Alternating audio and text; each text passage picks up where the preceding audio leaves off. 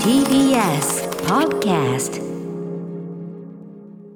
時刻は6時30分になりました。1月27日金曜日。TBS ラジオキーステーションにお送りしているアフターシックスジャンクション。パーソナリティの私ライムスター歌丸です。そしてはい金曜パートナー TBS アナウンサーの山本貴明です。ここからは週刊映画辞表ムービーウォッチメン。今夜の課題映画はシーセットその名を暴けです。では歌丸さんお願いします。あ先ほどあの言い忘れましたけど、あの原ここまで興味持ったら原作本読むこともお勧めしたいですね。ぜひ読みたい。締めもそうなりますが。はい。Junction. さあここから私歌丸がランダムに決まった最新映画を自腹で鑑賞し評論する週刊月曜ムービーウォッチメン。今夜扱うのは日本では1月13日から公開されているこの作品「シーセット。その名を暴け」はい、えーとあのあれですね、えっ、とニコラス・ブリーテルのねこの音楽もすごく良かったですね。あのシリアスさとこうなんていうか意志を感じさせるっていうか、はい、あの素晴らしい音楽だったと思います。ということで、えー映画プロデューサーハーベイ・ワインスタインによる、えー性的暴行を告発し、後に、えーハッシュタグ MeToo ムーブメントを加速させることになったニューヨーク・タイムズの2人の女性記者の戦いを映画化。主人公の2人、ミーガン・トゥーイーとジョディ・カンターを演じたのは、プロミシング・ヤング・ウーマンなどのキャリー・マリガンとルビー・スパークスなどのゾーイ・カザンさんです。監督を務めたのは、ソハの地下水道などのマリア・シュラーダーさん。えーいうことで、この作品も見たよというリスナーの皆様、えームービーウォッチメンからの監視報告、メールでいただいております。ありがとうございます。えーメールの量はちょっと多め。あのー 後ほども言いますが、この番組でもね、えっと、原作の本のね、翻訳が出た時点で特集なんかもしましたし、まあ、なんというかな。映画ファンとしてもここはやっぱりちょっと正面からというかね、はい、あの注目度が高いのはすごくいいことじゃないでしょうか、えー賛否の比率は褒める意見が7割弱。主な褒める意見は1月から心に深く残る映画に、えー作品に出会えたこの映画に登場する女性たちに改めて拍手を送りたい。題材や思いが悪をじりじりと追い詰めていく様子に興奮。一本の映画としても面白いなどがございました。一方否定的な意見もございまして、えー大事な問題は扱っているのはわかるが事件や登場人物に対する前提知識が必要。知らない自分は置いてけぼりになってしまった。話が起伏話に起伏がなく盛り上がれずなどもございました、えーというところで代表的なところというかちょっとこうピックアップさせていただきますね、えージンを薄めて飲むマンさんです、えー2023年まだ始まったばかりですが心に刻む、えー刻まれる一本になりましたこの映画で特に心に刺さった登場人物ローラについて少しお話しさせてください、えーまあ、証言者の一人というかな告発者の一人ローラが意を決してジョディ記者にね、えー自分の被害体験を話すシーン自分はノーと言えなかった側の人間のような発言をしていたと記憶していますそう周りの他の人たちはノーってあそこで言えたのにみたいなことを言う。その経験が彼女にどれぐらい傷をつけ今でもその傷から血が流れているのか私自身ノーと言えなかった人間として痛いほど分かります。実名を出していいと電話し手術室に向かいながら涙するシーンはあなただけじゃないよと今すぐローラのことを抱きしめに行きたい気持ちでした。えーこの一連のローラの発言を今作に組み込んでくれたことが自分的には癒しに近いというかこういう存在の人もいるということを少しでも知ってもらえるきっかけになればと思いながら見ていました。決して傷は言えないけれど、えーローラをはじめ告発する女性たちに共通しているのは次の犠牲者を出さないという思いからの行動です。改めてその行為に拍手を送りたいです。物語全体は淡々としていますがセクハラ被害の描写も配慮があり長尺ではありますが引きつける力が衰えることなく緊張感があり映画としても本当に面白い作品でした、えーということで、まあ、日本でも映画業界やものづくりの現場でのセクハラパワハラの現状が少しずつ世に出るようになってきたと思います。可能であればいつの日かアトロクで日本版 CNC、え設立を求める会周りの特集を周りの特集を組んでいただけると嬉しいです。ということで。はい。えー、まあ、あの、最後は重たくなってしまったので、ということで、あの、グッときたところ、みたいなね、キャリーマリガン最高みたいなね、えー、ことも書いていただいてます。えー、陣を薄めてのぶまんさん、ありがとうございます。あとね、えっと、ミスターホワイトさんは、これちょっとあの、読む時間ないんであれですけど、えっと、まあ、作品は素晴らしいということは前提でですね、あの、それぞれの、あの、バイプレイヤーたち、脇役たちのですね、あの、皆さんのキャスティングと演技が素晴らしいというのを、一個一個、あの、箇条書きしていただいて、このミスターホワイトさんのこの、あの、メール自体が、ああ、そうそうそうみたいな感じで、めちゃくちゃ上がりました。ありがとうございます。一方、否定的な、えーご意見としてはですね、えっ、と、両おじいさん、えー結論から言うと基本的には稲です、えー僕には決定的に分かりにくさのある映画でした。ということで、まあ、あのー具体的描写をせずに、えーとまあ、そのやり取りというかな取材プロセスというところに焦点を当てていく作品なので、えー飲み込みづらかったというようなことなんですかね。はいまあ、そんなような意見もございました。えー皆さんありがとうございます。えー、C セットその名を暴け私も東宝シネマズ日比谷東宝シネマズ六本木で2回見てまいりました。この番組でもですね2020年8月26日に、えー同書の翻訳をされた、えー、古谷みどりさんをお招きして特集もしました。その名は化け「ハッシュタグ #MeToo」に火をつけたジャーナリストたちの戦い、えー新潮社から現在は文庫版も出ておりますがこれの映画化作品でございます、えーまあ、改めてこれもう本当にねあの前提となる認識というかそこの認識はもうあのもみんな持った上で見るという前提となってます。ここを一応言っておきますけど言わずもなんですけどね。えーその後世界中でもちろんまだまだ不十分というか取っかかりも取っかかりに過ぎない段階ではあるんだけどこれまで事実上黙認是認されてきたような、まあ、そんなもんだとされてきたようなさまざまな差別的抑圧的搾取的な、えー制度や慣習社会や意識の在り方などがですね、えー根本から問い直されていく一つの巨大な大きな波にこういろんなところで起きてますけどその一つの巨大なきっかけとなったことは間違いないであろう。MeToo ムーブメント、えーそれが一気に本格化、えー拡大していくまさにその、えーまたこれきっかけというかないや火付けまさしくそのね、えー、 MeToo 運動に火をつけたってついてますけど火付け役となったのがこのジョディ・カンターさんとミーガン・トゥーイーさんによるニューヨーク・タイムズ紙での、えー調査報道記事だったわけですね。で特にですね、まあ、超大物プロデューサーハーベイ・ワインスタインが繰り返してきた性暴力、セクハラ、そして口封じ、このセットですね、えー口封じまでがセットなわけですけど、アメリカ映画界のど真ん中で行われてきたことなわけです。つまり、えー同賞にも出てくるキャスティングカウチというですね、業界内の隠語。が示す通りですね権力者が、まあ、立場の弱いものを性的に食い物にする構造というのはですね誰もがうっすらは知っていたハリウッドの、まあ、暗黙の慣習でもあったわけです、えー要はこれはワインスタイン個人だけの問題ではなく、えー映画をはじめとするエンターテインメント業界全体の体質風土の問題でもあり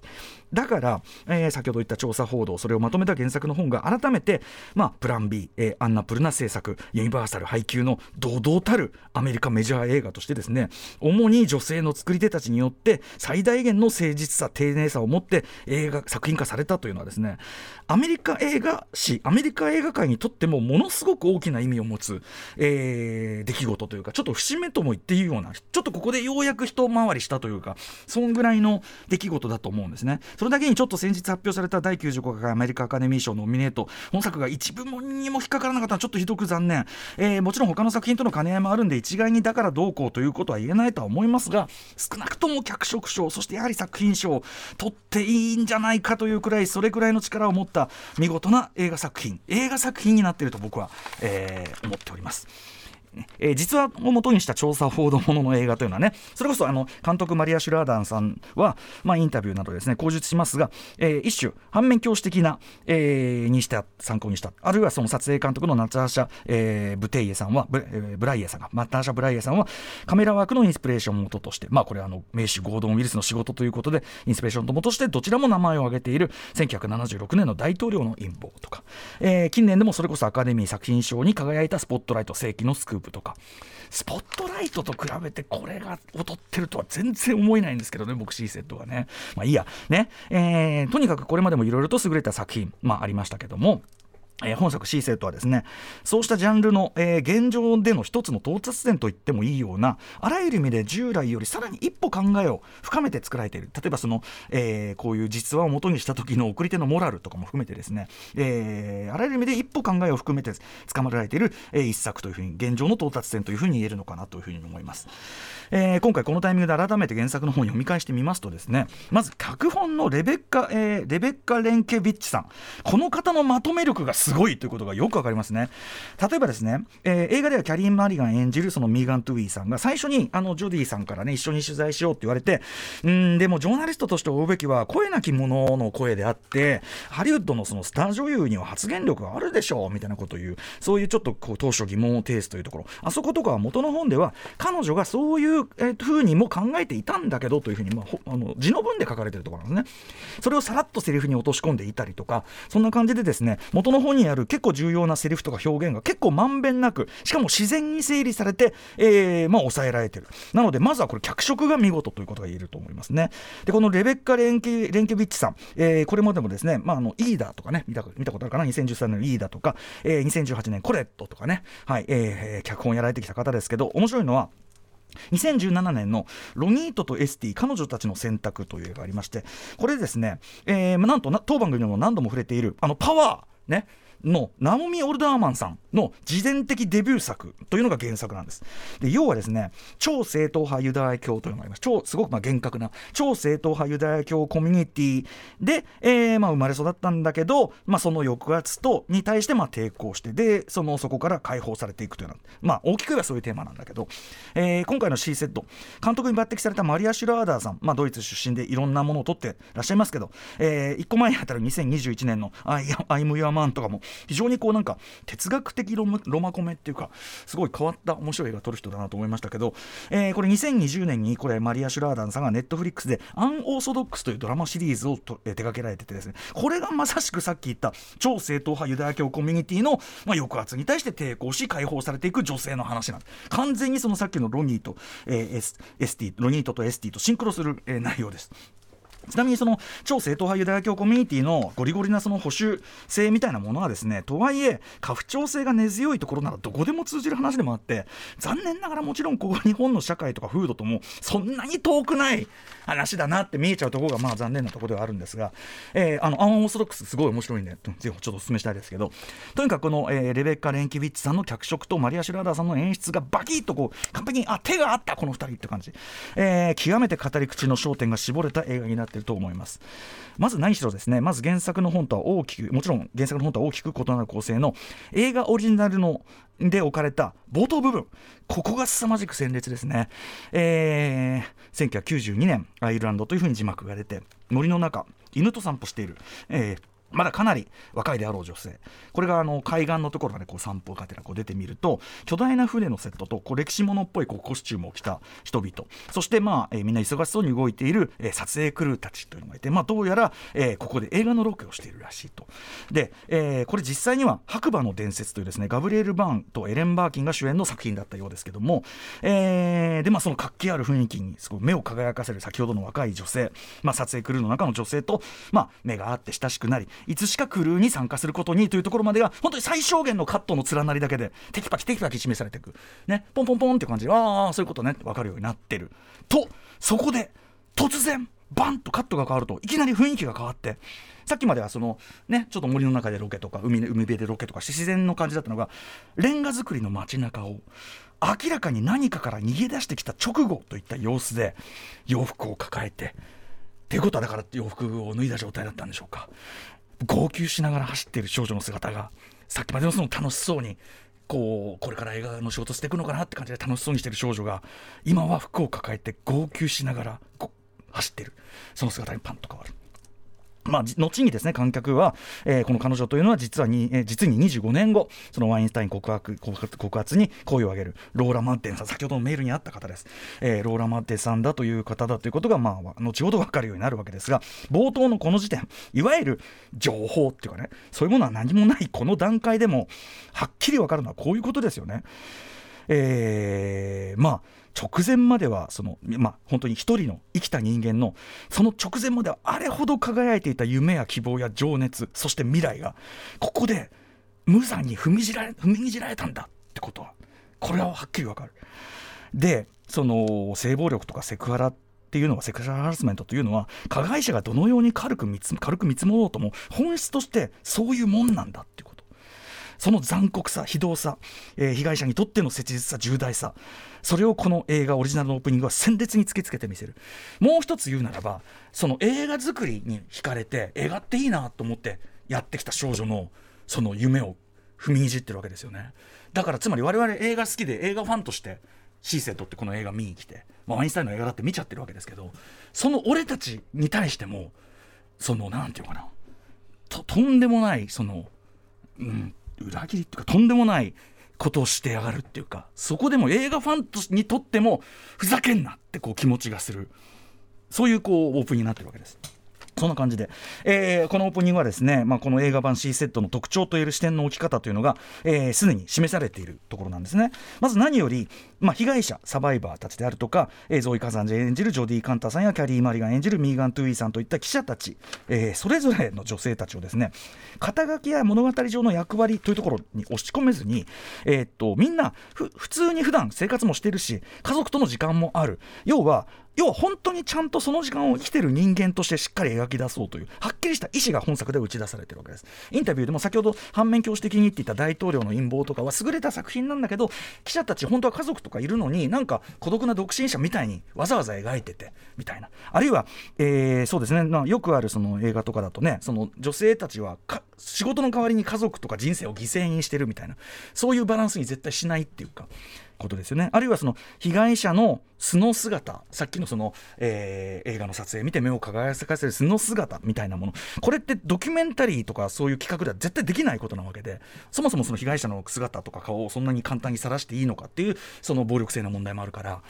なのでこれはやっぱりフィクションならではできることというのをとっても誠意持ってやってるし、はい、でこれあの性差別性暴力というのが本質的に要は相手をですね、あのそそれぞれに生きて考えて感じている人として見ない、まあ、物的に利用する行為であるということを考えればこの C セットという作品におけるこのスタンスというのはまずは人間として全員をちゃんと描く。生活の姿を描く。家族を描く、えー、大変理にかなった、えー、効果的なものと言えると思います。なので例えば、えー、お話上は事態が大きく動くような電話を受けているようなところでも実際に画面に映し出されているのは家族と過ごしているプライベートなほっこりした時間だったりすることが本作とても多いわけです。さっきも言ったように仕事のの仕事とのために家族や人生を犠牲にする特に女性キャラクターみたいな方にはまってないわけですね。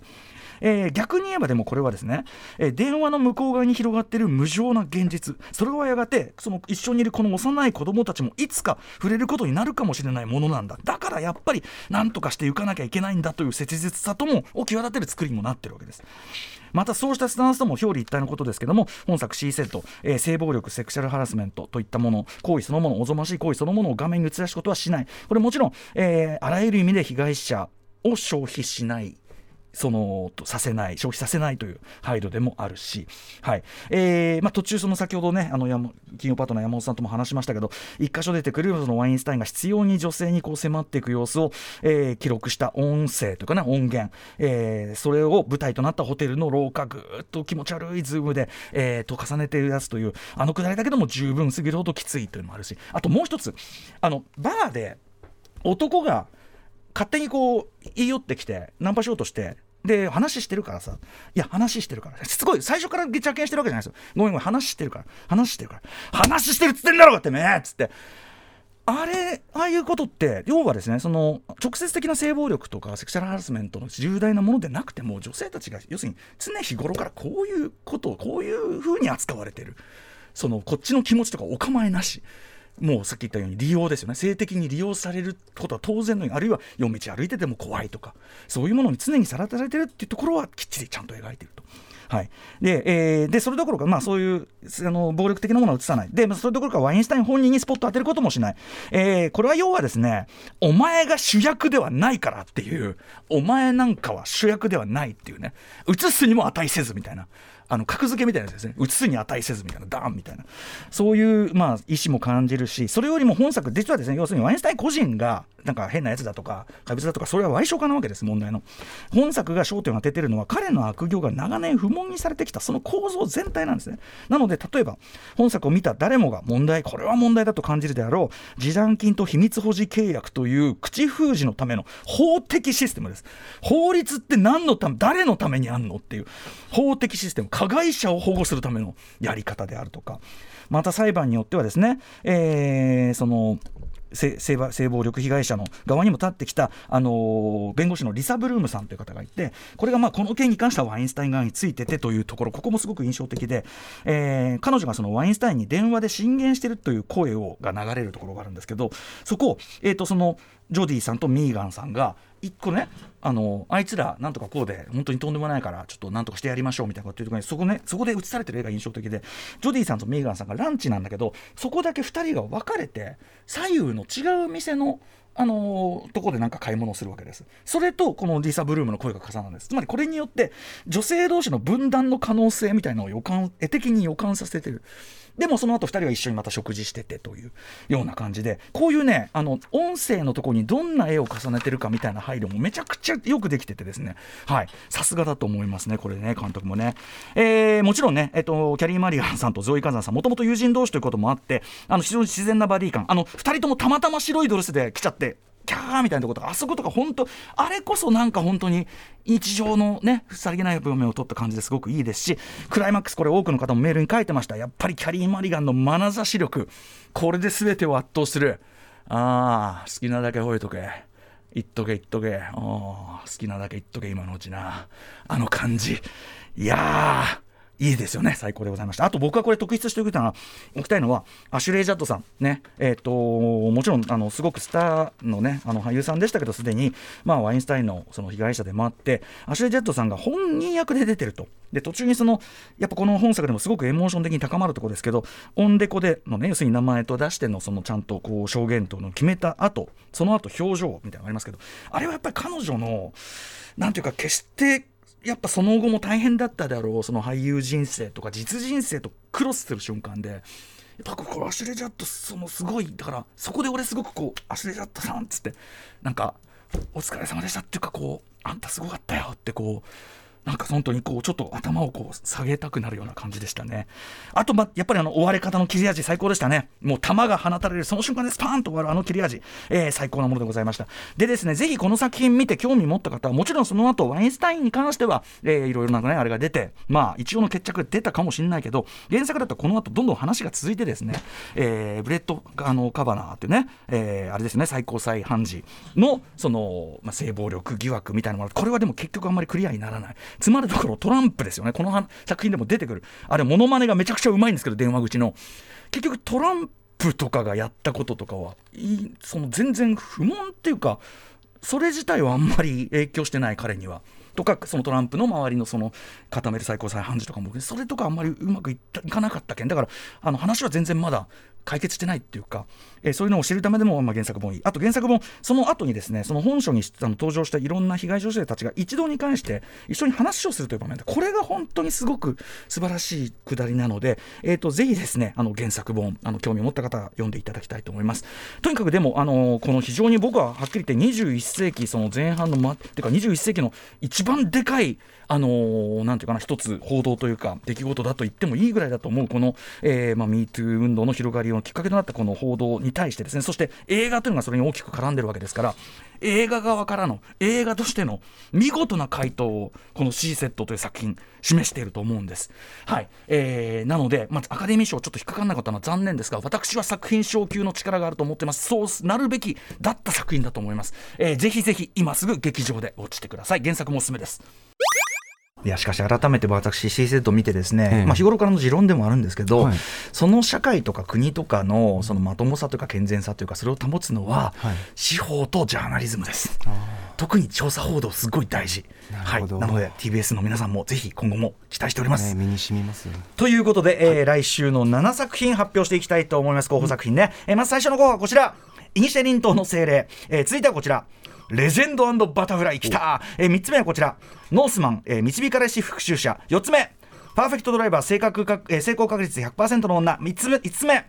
ヒトラーのための虐殺会議。6つ目えー、母の聖戦そして最後はリスナーカプセルです。えー、っとリスナーカプセルえー、っとですね、えー、ラジオネーム犬ドックさん、えー、歌ま私が宇多丸さんに見ていただきたいのはエンドロールの続きです、えー、ノープがそうであったようにこの作品も映画の本質についての映画でした。私にとっては今年初の年間ベスト級ということです。えー、っと映画ライター村山明さんも一押しということでございました、えー、インド映画です。ということでレッツガチャタイムはい。引き続き、えー、ウクライナ支援のためにですね、えー、人道支援1万円を加えさせて1万1回ね余計に回します。はいお預かりします。まずは、はい、まずは何番ですか？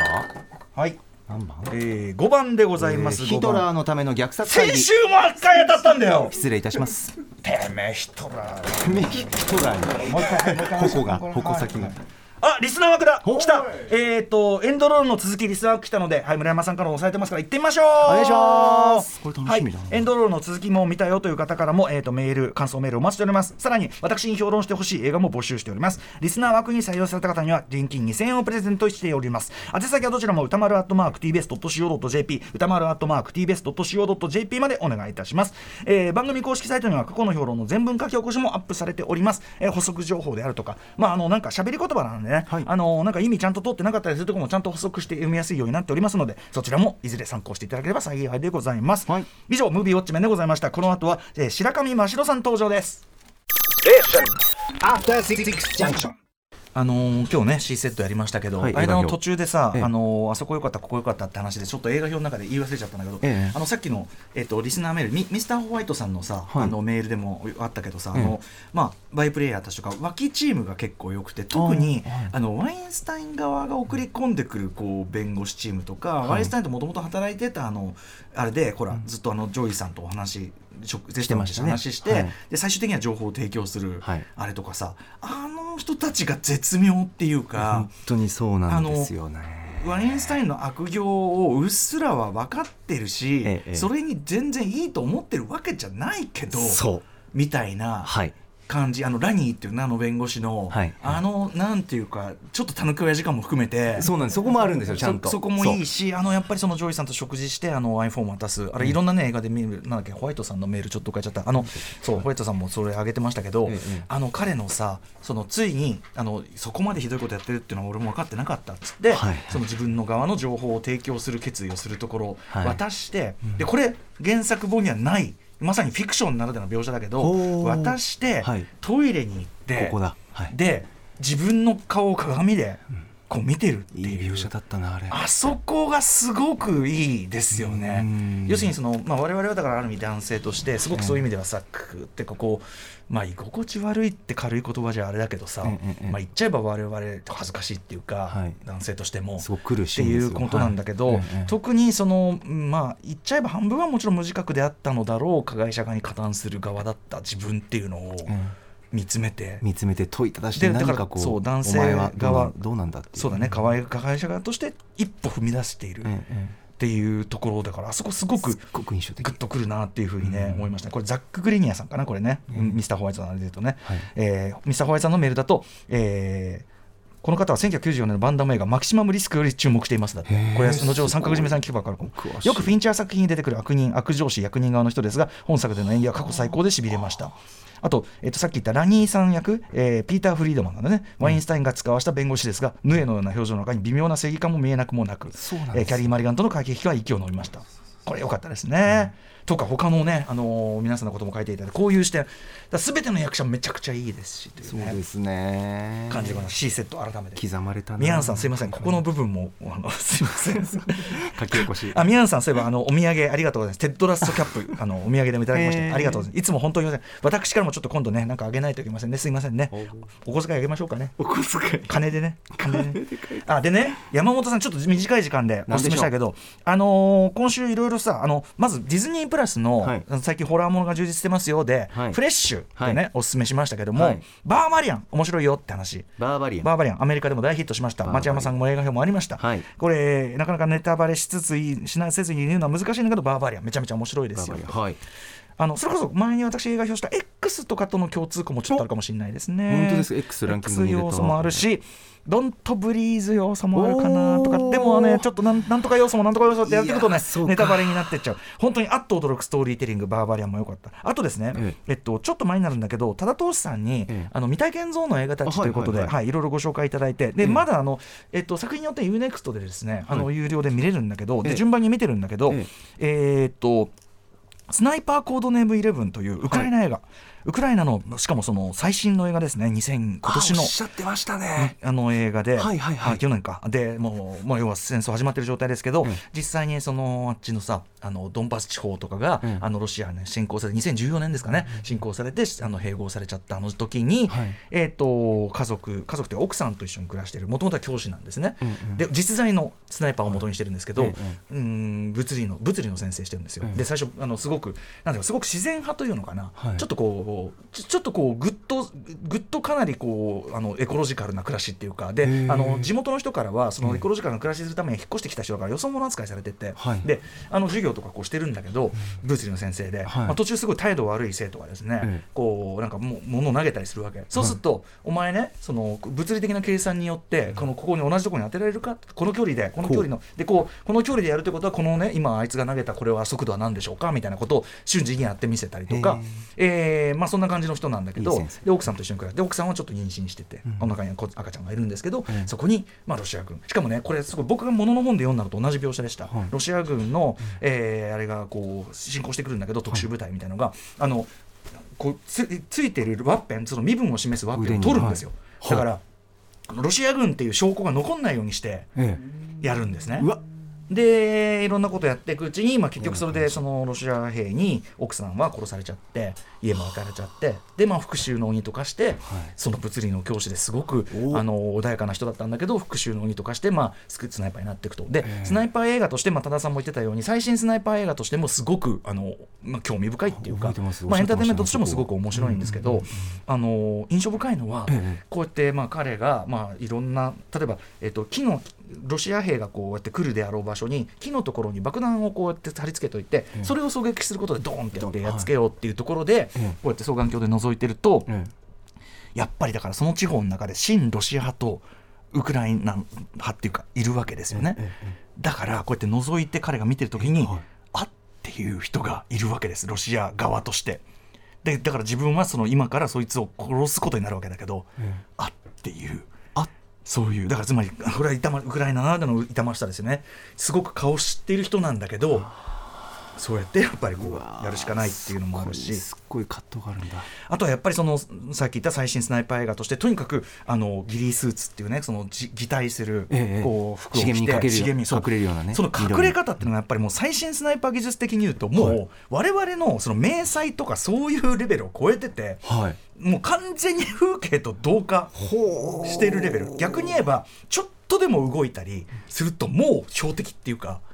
だからお互いもう行き詰まる戦い。うわこれがすごいっていうのもあ応るし。えありそう。で、あのー先生はだからそういう意味では物理教師でちゃんとそういうその球の速度とか角度とかそういうのを計算できるっていうのもちゃんと生かされてるしあとね奥さんがすごく自然派で、ええ。あのバードウォッチングっていうかえ鳥のね、はい。野生の鳥のあのスケッチをするために、ええ。あの迷彩をしてこうなんていうかな。鳥にだからそうわバレないように。そうバレないように、っていうところもちゃんとこうなんとか生かされてたりとか。まあ、でもそれがあるからロシア兵に疑われちゃうんだけどお前スパイだろみたいな。なるほど。そういうのがあったりもするんだけどということで。あらららはいあのーはい、スナイパースナイパーコードネームレイブン。あのこのレイブンっていうのはカラスなんだけどその白いカラスっていうのがそのウクライナの土着的なそのあれとして信仰としてある。そのマークをこうやって置いてたらそれがピースマークに見えるんですよ、はい。でロシア兵にてめえ、なんだ平和主義者かこの野郎みたいなこと言われてとかそのウクライナ軍に入ってからもあのあだ名が「おい平和主義者」みたいなこと言われたりするんだけど私は平和主義者ではありません。って言って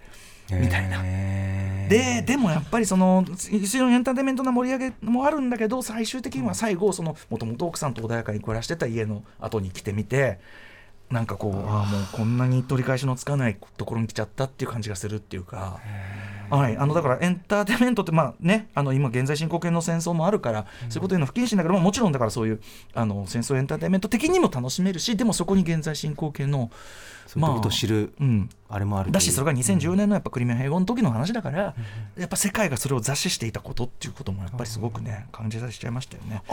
はい。これはなんか重厚で見応えありそうスだナイパーコードネームイレイブンが、えーとまあ、未体験像の映画たち他にもね、あのー多田さんにご紹介いたこれは全然もう、あのもうちょっと全然違うテイスト、あのースラッシャームービーのちょっとパロディ要素も入っている80年代伝説の、えーホラー映画「ええ。スランバーパーティー大虐殺」ねエイミー・ジョーンズ監督女性監督ですがこれもめちゃめちゃ面白かったしあそうですか。まもなくあのメル・ギブソンのね、あのーラジオパーソナリティのやつねミッドナイト・マーダーなんだっけ？なんとか。あれもね、やるマーダーライブマーダーマーダーライブこれもそろそろやりますんでねちょっとそのあたりもご報告したかったので。ああたっぷりありがとうございます。やった。はい、といったことなんだちなみにご報告といえば、ずっとこの1週間告知してまいりました、明日の松江泰治さんのね、はい。あの写真展とトークショー、あの無事100席埋まりましたんで。なるほど、はい、あのお越しいただく方、本当にありがとうございます。ということで、あのあのトークショー別にしても、写真展、めちゃくちゃ、あの構成作、古川光さんも行って、すごかった。あ行きましたか古川さん、はい。なるほど。めちゃくちゃすごいので、本当に。本当におすすめでございます。えーはい、といったあたりかな。はい、ありがとうございます。ありがとうございます After Six Junction.